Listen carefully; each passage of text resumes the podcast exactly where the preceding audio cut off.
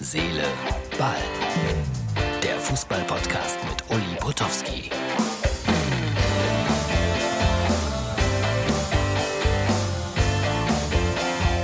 So, das ist äh, Herz, Seele, Ball, Ausgabe für den Dienstag. Heute spielt der FC Bayern München in Paris gegen PSG und darauf freue ich mich. Ich habe es mehrfach gesagt, das wird ein sicherlich hochdramatisches Champions League Spiel. Davon gehe ich mal aus.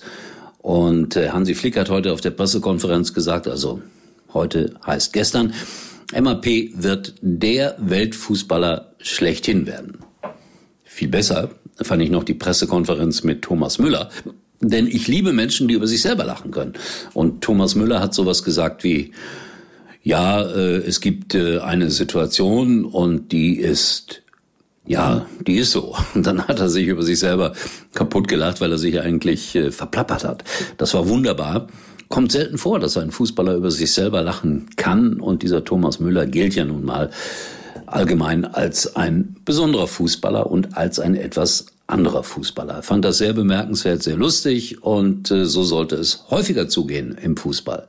Auch wenn es ein Millionengeschäft ist. So, unsere Uhr die hängt immer noch nicht, deswegen zeige ich sie alles richtig mit der Uhrzeit. Und wenn Corona besiegt ist, wird die Uhr auch wieder richtig gehen. Ich wollte es nur sagen, sie ist da.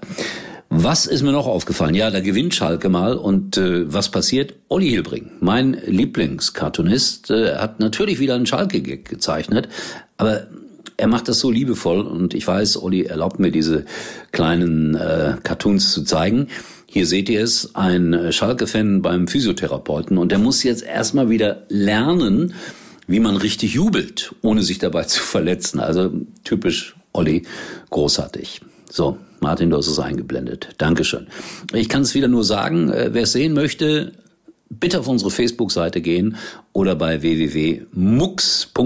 Da kann man unseren Podcast auch sehen. Da sind dann noch manchmal ein paar Bilder drin und sowas. Deswegen äh, der kleine Hinweis. Friedhelm Funkel ist zurück beim ersten FC Köln. Eigentlich wollte er ja aufhören äh, genauso wie ich.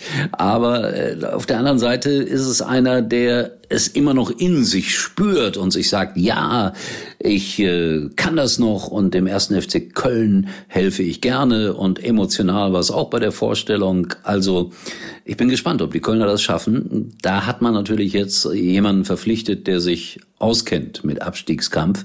Aber eine Garantie ist das auch nicht. Aber dem Friedhelm Funkel und den Kölner Fans würde ich es gönnen.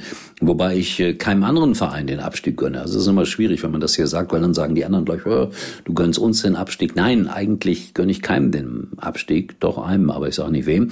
Und äh, ja, so war das heute mit Friedhelm Funkel oder besser gestern. Ich bin ja jetzt am Dienstag und äh, erzähle noch ein bisschen, was ich so am Montag erlebt habe.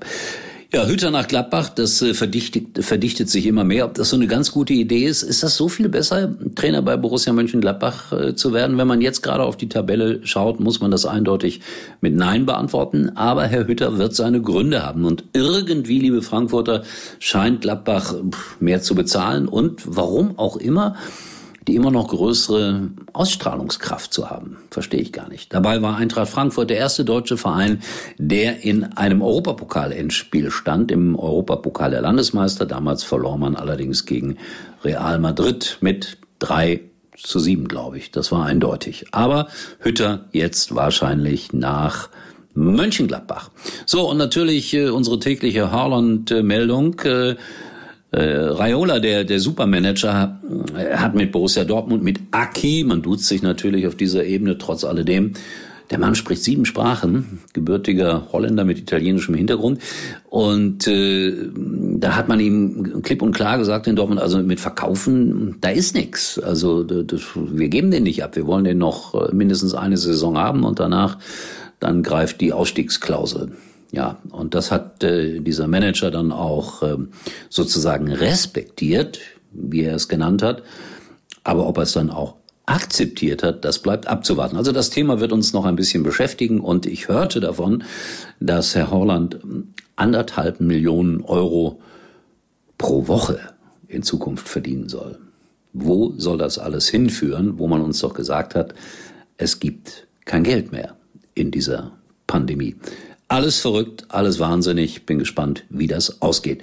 So, ich sage Herz, Ball dann morgen mit der Nachbetrachtung. Äh, Hoffenheim spielt ja heute noch äh, gegen Leverkusen und äh, mal gucken, was uns dann noch einfällt zu Bayern in Paris. Wahrscheinlich machen wir eine ganz späte Ausgabe dann, so dass wir das Ergebnis auf jeden Fall noch reinbekommen. Ich glaube, das gehört sich dann am morgigen Tag auch. So, ganz zum Schluss ein bisschen interne Werbung, weil ich verlege ja auch Bücher und ich habe wirklich ein, ein sehr schönes Buch zu empfehlen für alle, die abenteuerlustig sind. Der kleine Sport kommt jetzt und ich sage Tschüss, bis morgen.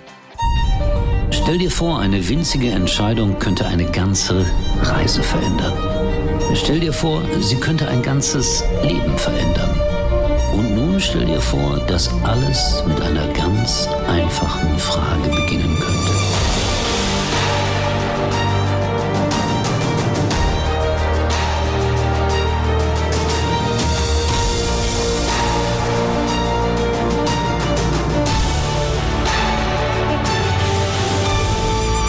Hallo Fremder, wohin geht die Reise? Übrigens mal Nummer 1 in der Hitparade. Eigentlich können Sie jetzt abschalten.